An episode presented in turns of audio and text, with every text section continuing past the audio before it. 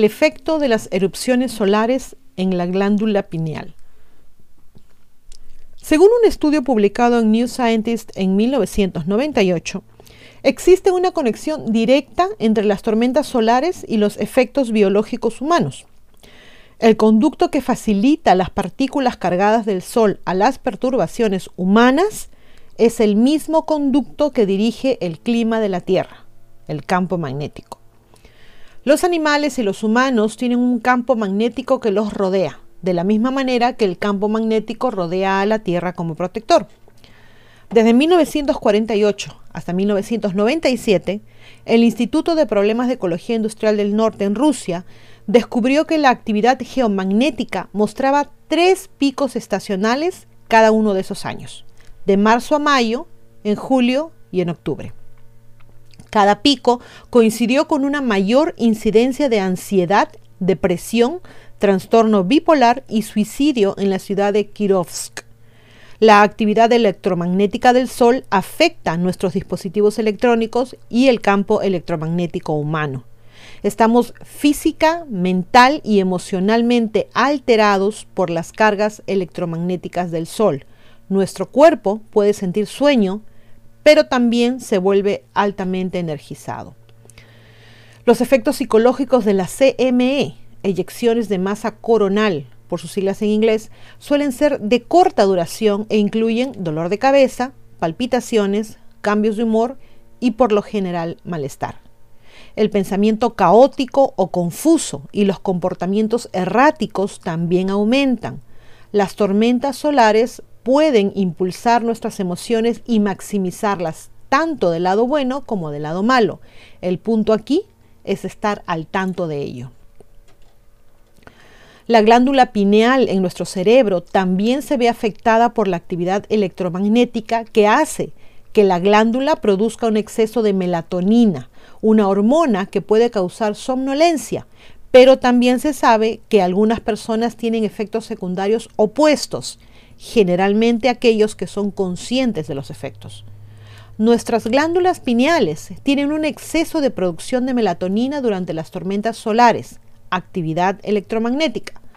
Muchos efectos biológicos de la melatonina se producen a través de la actividad o de la activación, perdón, de los receptores de melatonina, mientras que otros se deben a su papel como un antioxidante penetrante y poderoso, con un papel particular en la protección del ADN nuclear y mitocondrial.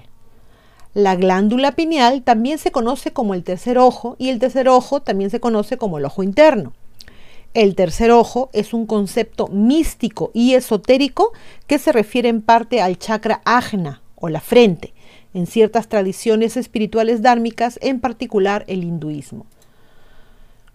Este concepto fue adoptado más tarde por místicos y espiritualistas cristianos, así como por personas de otras religiones. También se habla de ella como la puerta que conduce hacia los reinos internos y los espacios de conciencia superior. Entre los místicos cristianos, el término se usa en un sentido amplio para indicar una perspectiva no dualista.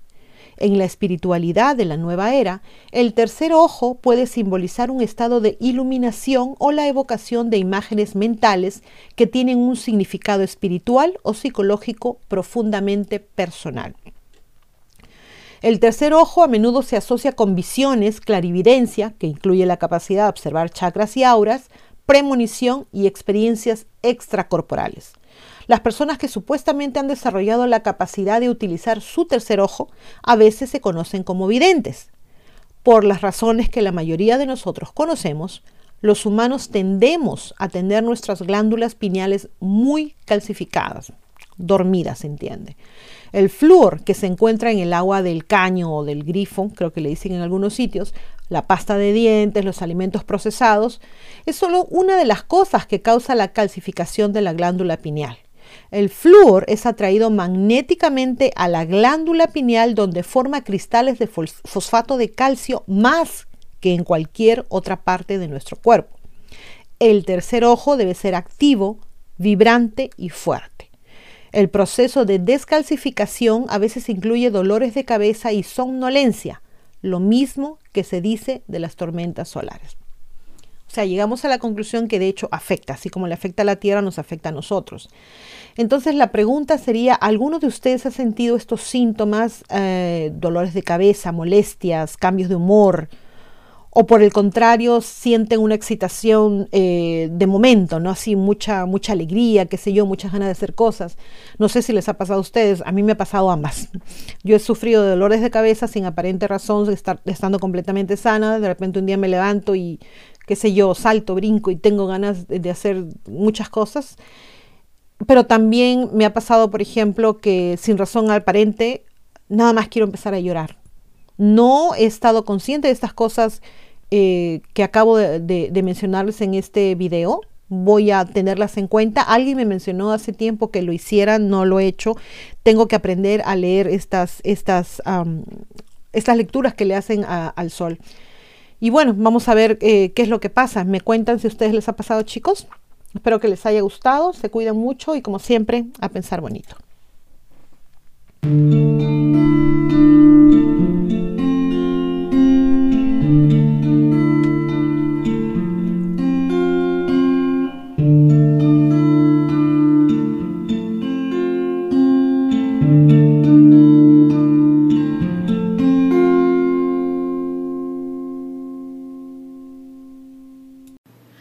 No se olviden de suscribirse a Ileana Historias y a Divulgación Total en YouTube, hacer clic en la campanita para recibir las notificaciones cuando subimos nuevos videos, poner sus pulgares arriba, hacer like y compartir.